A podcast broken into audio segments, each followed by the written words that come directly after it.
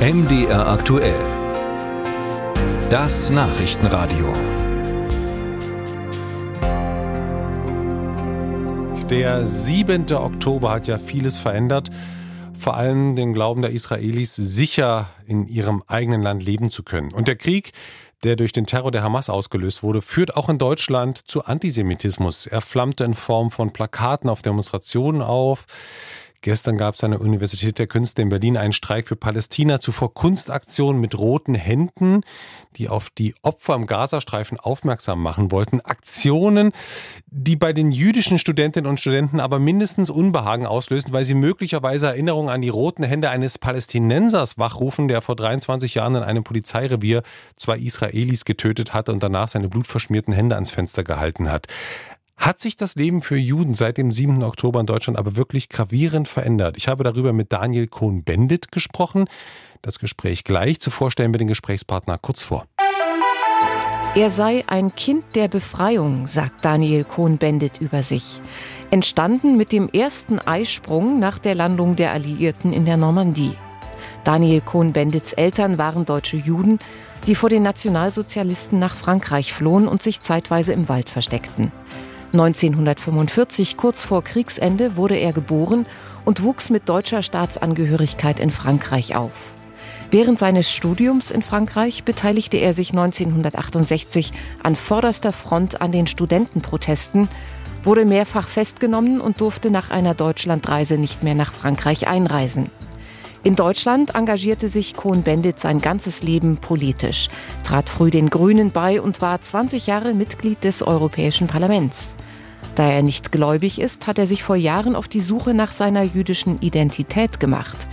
Dabei ist sein Film Wir sind alle deutsche Juden entstanden. Cohn-Bendit kommt zu dem Schluss, ganz gleich, was ich mit dem Judentum zu tun habe, ich bin ein Teil davon und bin nichts anderes. Wie erlebt er das jüdische Leben jetzt in Deutschland? Dazu im Gespräch bei MDR Aktuell Daniel Kohn-Bendit. Herr Kohn-Bendit, ich grüße Sie. Ich grüße Sie auch. Hat sich für Sie ganz persönlich etwas verändert seit dem 7. Oktober?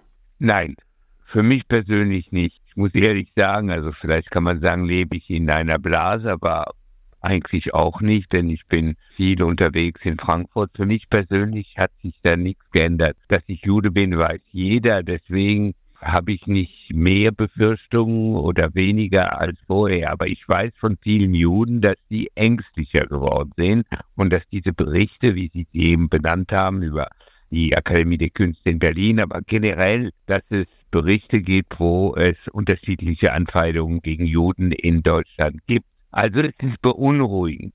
Gleichzeitig muss man aber sagen, dass das Leben der Juden in Deutschland eigentlich aber noch okay ist und normal ist. Also man muss das ernst nehmen, aber man darf nicht in Panik verfallen.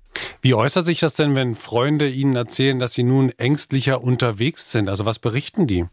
Naja, die berichten, dass, also wenn es Freunde sind, die Kinder haben, dass die Kinder ihren Davidstern einfach in unterm Pullover stecken oder dass sie mit dem Käppel nicht durch die Stadt laufen. Das sind so die Hauptmerkmale. Aber das ist etwas, was immer wieder aufkommt, wenn antisemitische Vorfälle oder rassistische Vorfälle dann wieder stärker in Deutschland stattfinden äh, dass Juden dann irgendwie äh, größere Angst haben, weil sie wissen, Antisemitismus hat in diesem Land natürlich eine starke Tradition.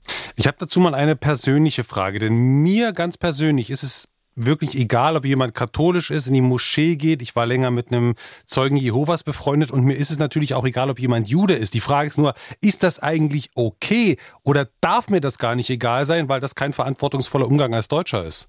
Das ist völlig in Ordnung, dass es Ihnen egal ist. Mir ist es auch egal. äh, man, man muss bei all dieser Diskussion eins im Kopf haben. Juden sind in der Geschichte Opfer gewesen, aber sind keine besseren Menschen. Sie sind Opfer. Und das muss man im Kopf haben. Man muss also äh, genauso wie Flüchtlinge. Flüchtlinge sind Opfer, sind Opfer von Gewalt und deswegen sind sie geflogen, aber sie sind nicht bessere Menschen. Und wenn man so an die Dinge rangeht, dann kriegt man ein richtiges Verhältnis. Und deswegen völlig in Ordnung. Es ist normal, dass es einem egal ist. Jeder Mensch ist, ist mir nicht gleich nah. Das wäre verlogen, das zu behaupten, dass ich jetzt ein besonderer Freund von Juden wäre. Also in Ihrem Fall es ist wirklich egal. Sie haben, ich glaube, das kann man sagen, eine gewisse Distanz zu Israel. Also Sie leben nicht dort. In der Doku wird deutlich, dass das nicht unbedingt Ihr Land ist. Wie schauen Sie aber auf die aktuelle Entwicklung? Wo führt das eigentlich jetzt hin? Das ist das große Problem. Israel war in einer großen Krise. Die Regierung Netanyahu hat Israel in einer unfassbaren Krise geführt. Und diese Krise hat zum Teil die Hamas ausgenutzt. Und äh, die Krise ist jetzt noch stärker für Israel, weil ein Pogrom auf israelischem Boden, das war unvorstellbar. Das hätte nie passieren dürfen. Übrigens ist gestern eine Umfrage gekommen über die Popularität von Netanyahu. Die ist in Israel im Moment bei 6 Prozent. Der Mann ist over, ist vorbei. Die Frage ist jetzt nur, ob die israelische Gesellschaft jetzt endlich einsieht, dass man das Palästinenserproblem nicht beiseite schieben kann. Die israelische Bevölkerung wird nur Frieden haben, wenn es einen palästinensischen Staat gibt. Und glauben Sie noch an diese Zwei-Staaten-Lösung? Also sehen Sie am Horizont, ich will es mal als Weggabelung bezeichnen, die sich eventuell auftut, wo man die richtige Entscheidung treffen könnte? Ich bin überzeugt, dass es notwendig ist. Und ich bin überzeugt, dass man dafür kämpfen muss. Und dass ich als Jude mit Israel in dem Austausch mit anderen Juden, dass wir dies immer klar machen müssen. Und ich hoffe, dass auf der palästinensischen, muslimischen Seite immer wieder Stimmen sagen, ja, wir müssen dahin kommen. Die Israelis müssen die Palästinenser und ihr Leiden anerkennen, die Palästinenser müssen die Juden und die Israelis und ihr Leiden anerkennen. Nur wenn sich beide anerkennen und sehen, was passiert ist in der Geschichte, werden sie dazu kommen, die Zwei-Staaten-Lösung als die einzige moralische, das heißt auch politische Lösung zu finden. Und wenn Sie mir sagen, das ist aber utopisch, dann sage ich Ihnen, ist es vernünftig, was ich sage? Dann werden Sie sagen, ja. Und wenn es vernünftig ist, dann muss es sein.